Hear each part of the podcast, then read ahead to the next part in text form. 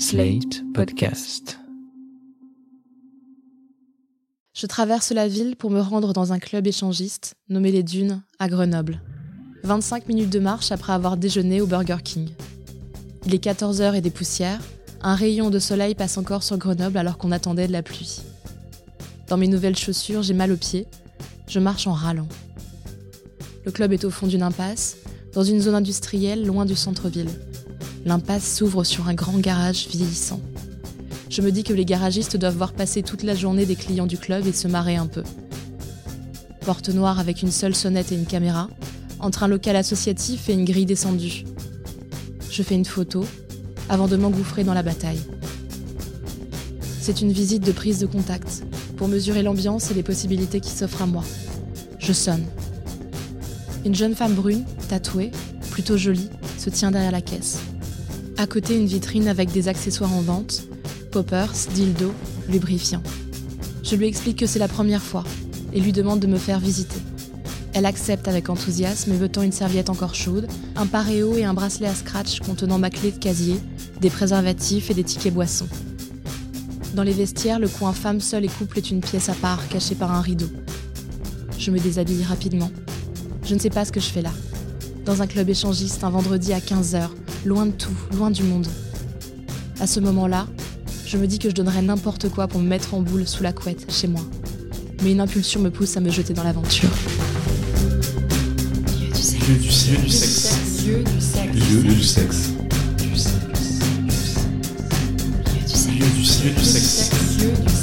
Du sexe.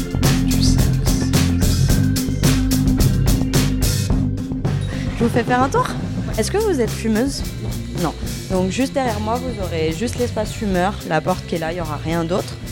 Après, sur le côté, vous aurez l'espace bar, pas grand chose de plus à en dire. Au fond, petit espace canapé si vous voulez vous poser tranquillement. Et puis après, je vous laisse me suivre.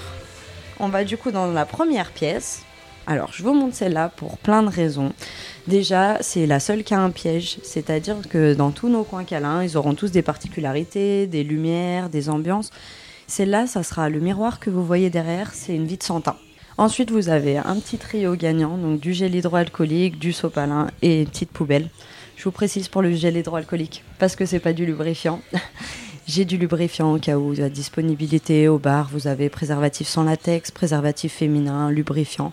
Vous me demandez, il n'y a pas de souci. Après, quand vous vous baladez dans les pièces ou si vous voulez aller voilà, dans les étages où il y a les coins câlins ou autres, vous verrez toutes les pièces ferment avec des verrous. Donc après, ça, c'est comme vous le souhaitez. Vous pouvez laisser ouvert, vous pouvez verrouiller. C'est au gré de chacun.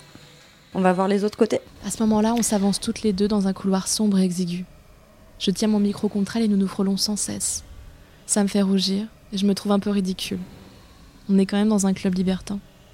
Donc sur votre gauche, vous avez les toilettes, c'est les seuls de l'établissement, donc c'est pas mal de les repérer. Petit pédiluve ici, donc qui marque la délimitation entre la partie textile pour le samedi soir et la partie nue euh, en général. Donc là aujourd'hui, si vous voulez, vous pourrez mettre de la lingerie si ça vous plaît, mais par contre pas de tenue dans l'après-midi. Ici, vous avez des douches pour le sauna qui est juste à côté. Ensuite, on enchaîne avec la télé, petit espace culturel, n'est-ce pas? Là, si vous m'entendez rire, c'est parce que je suis un peu gênée. Sur l'écran, un gonzo trash, et je n'étais pas prête. On aura un autre coin câlin qui est juste là sur la gauche. Alors celui-là, il a l'air particulier. Oui, donc euh, nous, on l'appelle notre coin SM. Alors ça n'engage à rien, on a juste mis des accroches aux quatre coins du lit. Vous aurez la croix qui est derrière, donc avec les accroches aussi. Et puis la petite chose qui est là, donc en chaîne et en cuir, c'est ni plus ni moins qu'un sling. Donc c'est un peu comme une balancelle. Voilà. Ensuite, vous avez donc euh, la grille qui fermera la porte, qui laissera du coup quand même un côté un petit peu exhibe voyeur, mais toujours avec le verrou où vous pouvez fermer si vous le souhaitez. Et puis ensuite, on va aller voir l'espace d'eau. Donc jacuzzi et hammam. Hop, allez-y, je vous en prie. Ici, vous avez le jacuzzi. La seule chose qu'il y aura à respecter dans le jacuzzi, c'est qu'on on autorise les rapprochements sensuels mais pas sexuels. Question d'hygiène, on est assez intransigeant là-dessus. Et sinon, de l'autre côté, vous aurez donc le couloir avec sur votre gauche le hammam et au fond les douches. On va ressortir ensuite pour aller vers les coins câlins.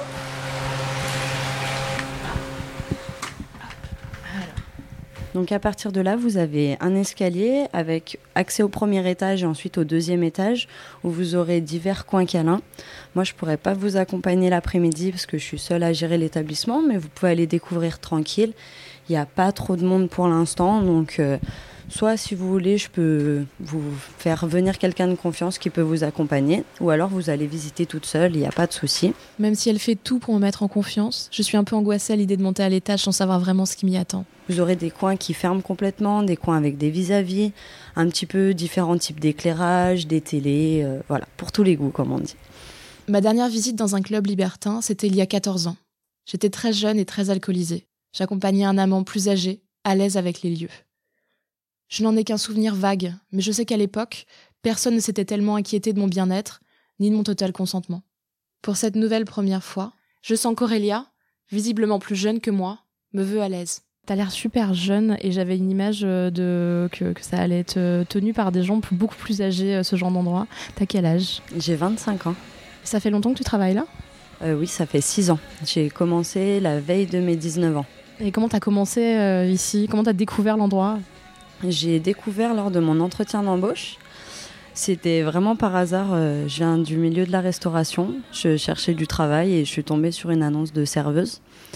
Donc, euh, par curiosité, j'ai postulé. J'avais très envie de venir découvrir le lieu sans jamais oser franchir la porte euh, seule en me disant mais qu'est-ce que tu vas aller faire là-dedans, femme seule, t'as pas besoin de te rajouter des problèmes dans la vie. mais avec quand même la curiosité. Et quand t'es venue faire l'entretien d'embauche, c'était en journée, mais du coup c'était ouvert, il y avait des clients. euh, comment ça s'est passé? Alors c'était le matin, donc c'était fermé. Par contre, euh, tout était allumé avec euh, la lumière euh, dite clientèle, donc lumière tamisée, rouge. Les films étaient déjà allumés sur les télés. L'ambiance y était, on va dire. On m'a tout de suite expliqué que ici, le maître mot, c'était le respect des gens et la liberté des gens, justement. Que le but, c'était que tout le monde puisse faire ce qu'il voulait, comme il voulait, sans aucun jugement. Et c'est des valeurs qui me tiennent à cœur, et surtout en tant que femme, de me dire que voilà, ici, je pouvais être moi-même et que je ne serais pas jugée parce que j'ai des envies ou que j'en ai pas, au contraire. Parce que souvent dans le libertinage, on voit la liberté de faire des choses, mais en fait c'est aussi la liberté de ne pas faire, d'avoir le droit de juste venir se détendre, juste venir faire un hammam sans être importuné et que chacun est vraiment, soit vraiment libre. Quoi. Euh, Comment ça se passe ici? C'est plutôt une clientèle d'habitués quand même? Oui, en majorité. Il va y avoir un noyau central qui sont des habitués. Quand je dis habitués, ça peut être des gens qui viennent plusieurs fois par semaine, même jusqu'à 4 ou 5 fois par semaine, ce qui peut paraître énorme, mais qui peut être assez habituel pour certains, jusqu'à des gens qui vont venir trois fois par an, mais quand même sur la durée, sur plusieurs années, on les connaît quand même un petit peu finalement. Ces habitués-là, j'imagine que du coup, il y a un esprit un peu famille qui se développe, un peu, euh, un peu cercle amical qui, qui se crée. euh, Ça fait six ans que je suis là. Il y a des gens que je vois plus que ma propre famille ici. Mais vraiment, que je vois très souvent. On a noué forcément un lien, même si ça reste un lien de client à, serveuse. Ça reste un lien presque amical. Et justement, euh, on va avoir plein d'autres activités, entre guillemets, des activités libertines ou qu'on pourrait euh, penser qui se passent euh, en premier lieu dans ce genre d'endroit. Par exemple, l'histoire des tartes, c'est un client qui a un verger chez lui et qui sait que j'adore cuisiner. Et donc, euh, ça lui arrive souvent de m'amener euh, des, cagettes de figues, de pommes ou de coins. Donc, euh, il va me les amener le mardi, je vais les cuisiner et le jeudi, je vais fabriquer des tartes et, on va les manger tous ensemble. Ça nous est arrivé plusieurs fois. J'ai aussi une cliente qui m'amène des kiwis parce qu'elle en a trop. J'ai des gens qui vont se faire passer aussi, tout bêtement, mais peut-être des livres, des choses comme ça, qui vont me les laisser pour un tel. Ah tiens, j'avais pensé à ça pour une telle personne, la prochaine fois que tu la vois. J'ai euh, un client qui m'a offert euh, un livre qui s'appelle Inferno. Euh, parce que voilà, on parlait voyage et que c'est un livre qui l'a marqué. Donc il avait envie de me faire partager ça. Et ça, c'est tout un lien qu'on n'imagine pas, qui n'a rien à voir avec l'aspect sexuel, mais qui est, très important, je pense. qui va avec le côté lieu de sociabilisation, comme le fait qu'il y a un bar d'ailleurs, qui est un peu un lieu de passage avant de monter euh, dans les coins câlins ou éventuellement d'y aller. Voilà, exactement. Il va vraiment y avoir trois espaces différents et on peut aller dans un espace sans aller dans les autres. C'est ça qui est hyper important, vu aussi la configuration des lieux c'est qu'on peut vraiment aller au bar, se poser au bar, boire un coup, discuter, sans forcément aller à l'espace d'eau ou forcément aller au coin câlin. On imagine qu'il y a beaucoup de gens qui viennent parce qu'ils ont plein de fantasmes, mais aussi il y a des gens qui viennent parce qu'ils sont peut-être un peu seuls à certaines périodes de leur vie. Ça peut être tout bêtement des gens de passage. J'ai énormément de gens en déplacement qui viennent passer une soirée ou deux dans, telle ville ou qui sont pour un chantier ici et du coup qui vont venir, ils arrivent seuls et dans n'importe quel restaurant ou bar, on peut pas arriver seul et se faire plein de potes. En général, ça marche pas très bien. Les gens, ils arrivent en groupe, ils restent en groupe et ça s'arrête là. Alors qu'ici, les gens viennent seuls et du coup, ça crée un lien qui est beaucoup plus facile et, beaucoup plus sympa. Les Dunes sont un club ouvert à tout le monde, sous réserve de passer le contrôle à l'entrée. C'est-à-dire qu'il y a aussi des hommes seuls. Et leur désir, il faut le confesser, m'oppresse. Ils errent, ils m'effleurent plusieurs fois dans le couloir. Leur envie est palpable. Elle crée chez moi un malaise. L'un d'entre eux porte son bracelet à scratch à la cheville et la clé teinte quand il marche. Le bruit seul réveille ma peur. J'ai besoin d'un temps calme. Je m'enferme dans la première chambre du premier étage. Au bout du couloir, un couple baisse bruyamment. J'entends un homme seul taper à leur porte. Le couple n'a pas ouvert. Je m'assieds sur le bord du lit en sky rouge. Sur le côté, un distributeur de serviettes en papier, un autre de solution hydroalcoolique et une poubelle. Au plafond et sur chaque côté du lit de grands miroirs. Je m'allonge pour arrêter de me sentir oppressée, et dans la lumière rouge, enfermée dans mon propre reflet, je retrouve mon calme. J'entends parfois la rumeur de la rue. Alors qu'il fait si sombre ici, je sais qu'il fait jour dehors, et le bruit des voitures qui passent me le rappelle. Dans le couloir, j'entends les hommes seuls marcher, rôder. Deux fois ils tapent à la porte. Je retiens mon souffle, je ne réponds pas, je n'ouvre pas. Quand il est question de sortir, j'ai peur de croiser quelqu'un.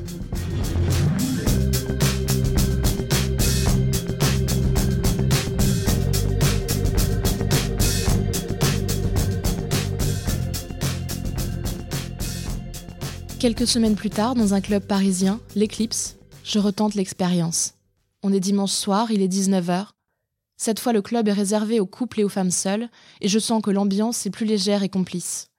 Au premier, un concours de cunilingus a commencé dans le sauna, et derrière, dans une grande pièce sombre où l'on n'entre que par une porte dérobée, une femme a un orgasme bruyant. Je m'approche. Ils sont plusieurs. Trois, peut-être quatre. Je vois des corps qui bougent en contre-jour. J'entends surtout. Dans la grande pièce du fond, un film passe sur un écran. Un porno lesbien dans lequel une femme asperge une autre de lait maternel. Je m'attendais à plus traditionnel. Je reste un temps hypnotisé par l'écran. À côté, le concours de cunilingus doit s'être terminé. Les gens sortent du sauna, ils ont l'air de bonne humeur et discutent immobilier. C'est hyper bienveillant, vraiment. Ça, c'est Blandine. Elle a 40 ans et s'est essayée au gré de ses partenaires au libertinage en club. Euh, je m'attendais à un truc un peu trash. Bon, enfin voilà, c'est euh, pas nécessairement trash, c'est pas nécessairement vulgaire. Tout dépend des gens qui y sont et ce qu'ils veulent y faire, à mon avis. Mais c'est surtout, euh, c'est bienveillant. Euh, la notion de, de, respect de la personne, de consentement, elle est hyper présente. Et ça, c'est, euh, j'avais peur de ça en fait. J'avais peur d'être un peu brusquée, d'être un peu obligée, et euh, et non, c'est pas du tout le cas. Il y a rien, enfin, il n'y a pas d'obligation, et tu peux être juste là en spectateur, parce qu'on va pas te, enfin, en tout cas, enfin, du point de vue d'une femme, je sais pas, un mec tout seul aussi, c'est vraiment, il peut ne pas ressentir ça, mais euh, voilà, enfin, tu peux y aller comme ça et faire ton expérience et, et on te jugera pas et on le prendra pas mal. J'ai refusé des avances d'un de, couple la première fois et euh, ça a été hyper doux. La personne a posé sa main sur moi, je me suis un peu raidie, non, je le, enfin pas vraiment. Et euh, la personne a répondu bah c'est pas grave, bonne, je te souhaite une bonne soirée. Et du coup, enfin c'est euh, ça devrait être comme ça en fait tout le temps, le consentement et le et le désir de chacun. Donc faut vraiment s'écouter et pas euh, pas se sentir obligé de, de quoi que ce soit. Tu sais que tu as un espèce de liberté et qu'on va respecter ça et du coup ça, ça te donne envie de te lâcher un peu plus. Parce que enfin mon date m'avait dit t'es pas obligé de faire quoi que ce soit, tu sais, on peut juste y aller, euh, faut le voir comme un endroit de détente, etc. Enfin pour lui c'était voilà. s'il se passe un truc, c'est cool. S'il se passe un truc ensemble, c'est cool. Enfin, et s'il se passe rien, c'est cool aussi. Ça a brisé pas mal de, de, de perceptions erronées. Et c'est, enfin, et c'est pour ça que je voulais, euh, que je me suis portée volontaire pour témoigner. Parce que, euh, en tout cas, moi, mon expérience, j'ai eu la chance de partager des choses euh, vraiment safe, vraiment avec des gens bienveillants. Et donc, du coup, c'est pas, euh, c'est pour ça que je voulais partager ça. C'est pas nécessairement glauque, en fait. Et c'est, bête aussi. J'avais l'impression que ça allait être que des gens moches ou que des gens très beaux. Et en fait, non, c'est des vrais gens de la vraie vie. Et, euh, et tu peux prendre du plaisir avec des vrais gens de la vraie vie qui te plairaient pas nécessairement. Enfin, sur lequel tu flasherais pas parce que ce qui est l'essentiel, c'est, c'est pas, euh, on s'en fout du physique en fait. Dans les clubs, les critères de séduction semblent différents. On trouve ici sexy l'envie, la propreté, la politesse. L'âge, c'est secondaire. Le physique aussi. Quand j'étais aux dunes, à Grenoble, j'ai vu un groupe de jeunes hommes choisir leur partenaire. Pour eux, ce qui comptait, c'était l'enthousiasme. Ils sont remontés avec une femme très vieille, blonde et très petite. Ils se tapaient sur les épaules pour se donner du courage. Bon, on y va maintenant. Tout le monde est là pour prendre et donner du plaisir. C'est ce plaisir que les libertins et les libertines recherchent plutôt qu'un trophée à leur vanité. Les possibilités d'expérience, allégées des dictates esthétiques, sont beaucoup plus nombreuses. Dans les clubs libertins, vous avez beaucoup de très jeunes hommes euh, ou, de, de très jeunes femmes euh, avec qui je n'aurais évidemment pas dans la vie euh, dans la vie normale eu des relations sexuelles si ça n'avait pas été dans un club libertin. Claire a 60 ans et elle connaît bien les clubs libertins. Je, je pense qu'en termes de confiance en soi, c'est euh, très très agréable, hein, ça c'est sûr. Hein. Moi j'ai trouvé ça extraordinaire la place qu'une femme pouvait avoir. Euh, comment dire, récemment, j'entendais une émission, une femme qui disait à 45 ans, on moins, vous pouvez aller dans un club libertin, euh, vous êtes, euh, vous êtes désirable. De fait, vous rentrez dans ces lieux-là et vous devenez une femme désirable. Alors c'est pas tant, c'est alors il y a la question de la séduction, de, de séduire des hommes euh, jeunes, et des, des, mais c'est surtout, euh, moi j'ai trouvé cette grande liberté de pouvoir vivre une sexualité épanouie, riche. Euh, et où euh, que enfin est multiple et qui ne se fait pas euh, ailleurs quoi que je ne je n'aurais pas pu vivre euh, à un autre endroit. Il est 20h à l'éclipse à Paris, l'heure du buffet. Un élément qui m'a marqué dans mes recherches sur les clubs libertins. Sur les sites internet, un buffet bien garni semble être un réel argument publicitaire. J'avais beaucoup de mal à imaginer que tout le monde se mette à disserter autour d'un plateau de pâté en croûte entre deux partouzes. À vivre, c'est un peu différent. Les coins câlins se sont vidés, et je m'aperçois peu à peu que toutes les personnes présentes sont au rez-de-chaussée. L'une des employées installe un long buffet dans le couloir. Du pain, du brie, une large assiette de crudités, concombres, tomates, salade et feta, des champignons à la grecque. Du poulet en sauce et du riz dans de larges plats en inox de cantine sont déposés sur du matériel pour les tenir au chaud. On se met à faire la queue pour se servir dans des assiettes en plastique, et de ma place, j'ai une vue parfaite sur le couloir en lambris sculpté, sur cet homme en serviette qui se sert des champignons, et puis l'employé, qui mange aussi au bar avec les clients. On n'entend plus personne. La musique de Bagdad Café résonne. On dîne à la lumière de la longue guirlande rouge et des lampes d'inspiration exotique en perles de rocaille bleue. Je regarde au-dessus du bar, un bestiaire fantastique semble veiller sur les convives. C'est un absurde temps d'arrêt, une sorte de douceur, d'humanité que l'on ne s'attend pas à vivre tout le monde assis, dans son coin, à mâcher du poulet yassa religieusement. Le repas terminé, ils se répartissent à nouveau à l'étage. Un moment insolite, mais d'une certaine poésie. J'en ai parlé avec Benjamin Warlop, l'un des responsables du site Wild, réseau social pour célibataires et couples libertins. Quand on a créé son club au milieu des années 80-90, euh, euh, forcément, 30 ans après, bah, un petit coup de rafraîchissement, euh, euh, c'est plus les mêmes délires. Après, il y a des thématiques de, de, de soirée. Euh, tu parlais du buffet, peut-être qu'il faut qu'il faut changer euh, euh, le camembert et le, et le taboulé. Euh, peut-être que les gens viennent pas pour ça. Après, il y a aussi euh, changement au niveau des, des codes, notamment les codes vestimentaires. je pense que et c'est même sûr, on est un peu moins hétérocentré maintenant. Et il y avait quand même avant et encore beaucoup maintenant des dress codes qui sont un petit peu euh, datés et qui correspondent plus à, à ce que les jeunes attendent. Par exemple, euh, je pense notamment euh, pour les femmes, parce que c'est essentiellement les femmes auxquelles on impose des dress codes, les talons obligatoires, euh, la lingerie, les mini-jupes, etc., qui sont euh, obligatoires dans la plupart des clubs. Et euh, je pense notamment à des jeunes de 20-25 qui ont juste envie d'être, je sais pas, en, mini-short, en leggings, etc., et qui seraient tout aussi belles que, si elles étaient en, talons, ou en tout cas plus à l'aise. Et certains clubs l'ont compris, d'autres non. Donc à eux de saisir aussi de ces changements-là, quoi. Parce que, et puis j'en parlais encore ce matin, il y a beaucoup de clubs qui vont fermer encore. J'étais, euh, quand je suis arrivé chez Wild, il y avait 500 clubs en France, ce qui est énorme par rapport à, ce qui se passe dans le monde. Très peu de clubs. Genre euh, à Montréal, il y a trois clubs, tu vois. À Paris, il y en a une quarantaine. Même en, Espagne, partout, en, France, je sais pas. Il y a une spécificité culturelle là-dessus. Beaucoup trop de clubs, beaucoup trop. Il y en a moins de 350, je crois, en France. Donc euh, en deux ans, deux ans et demi là, que je suis arrivé, 150 en moins. Après, ce qui marche bien, de plus en plus, voilà, c'est les soirées privées, quoi. C'est des soirées à la carte, en fonction de, ses envies, parce que du coup, euh, on sait sur quoi on va tomber. Quand on va en club, c'est un peu, euh, bah, on sait pas trop quoi. Euh, en fonction de la soirée, en fonction du jour de la semaine, il peut se passer tellement de choses. Pas la même population, pas la même clientèle, euh, pas du tout les mêmes personnes. Alors que quand on est euh, en soirée privée, on voit sur Wild avant les participants, donc on voit à peu près la moyenne d'âge, etc. Après, euh, avec les organisateurs, on commence un, peu à bien les connaître. On voit si c'est plutôt des jeunes, si c'est plutôt débridé, si c'est plutôt cool, etc.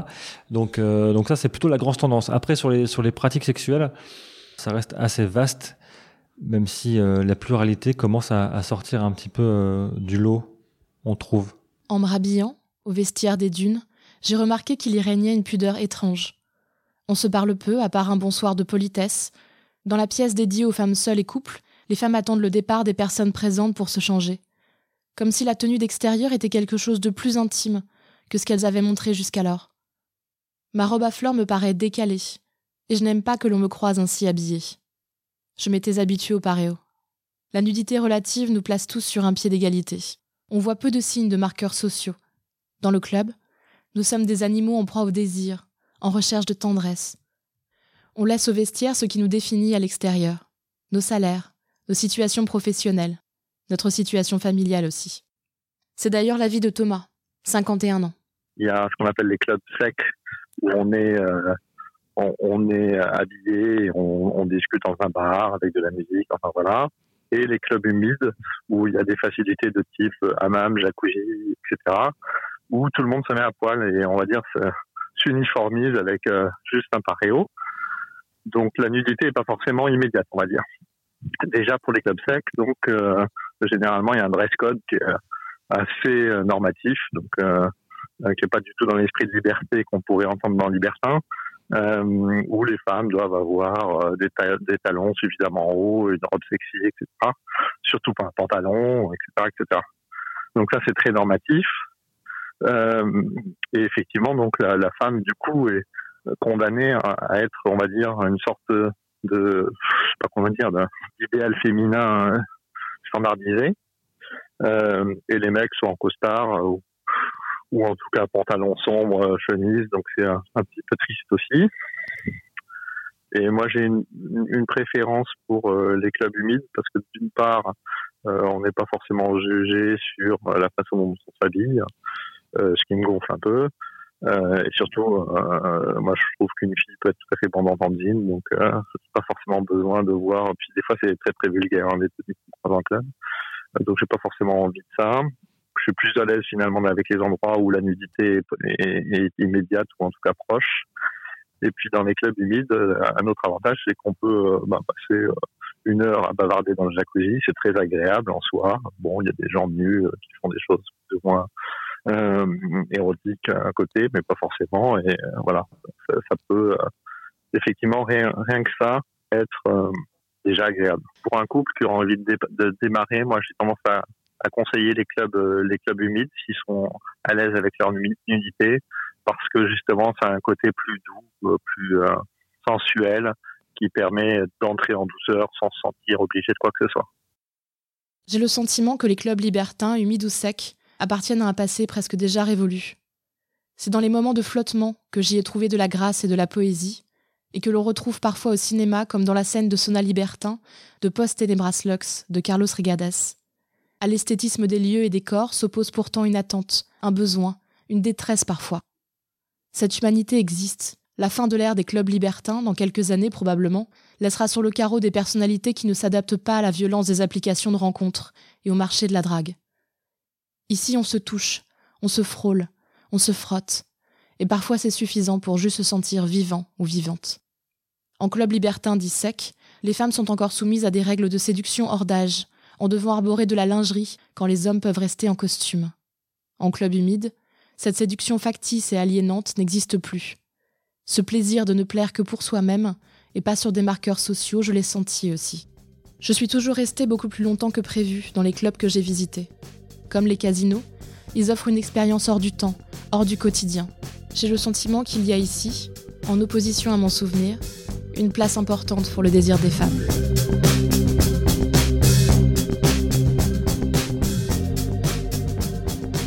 Vous venez d'écouter le premier épisode de Lieu du sexe, une série de cinq reportages par Lucille Bélan, produite et réalisée par Slate.fr.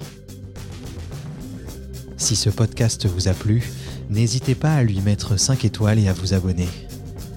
Retrouvez les prochains épisodes de Lieu du sexe sur slate.fr et votre application de podcast préférée.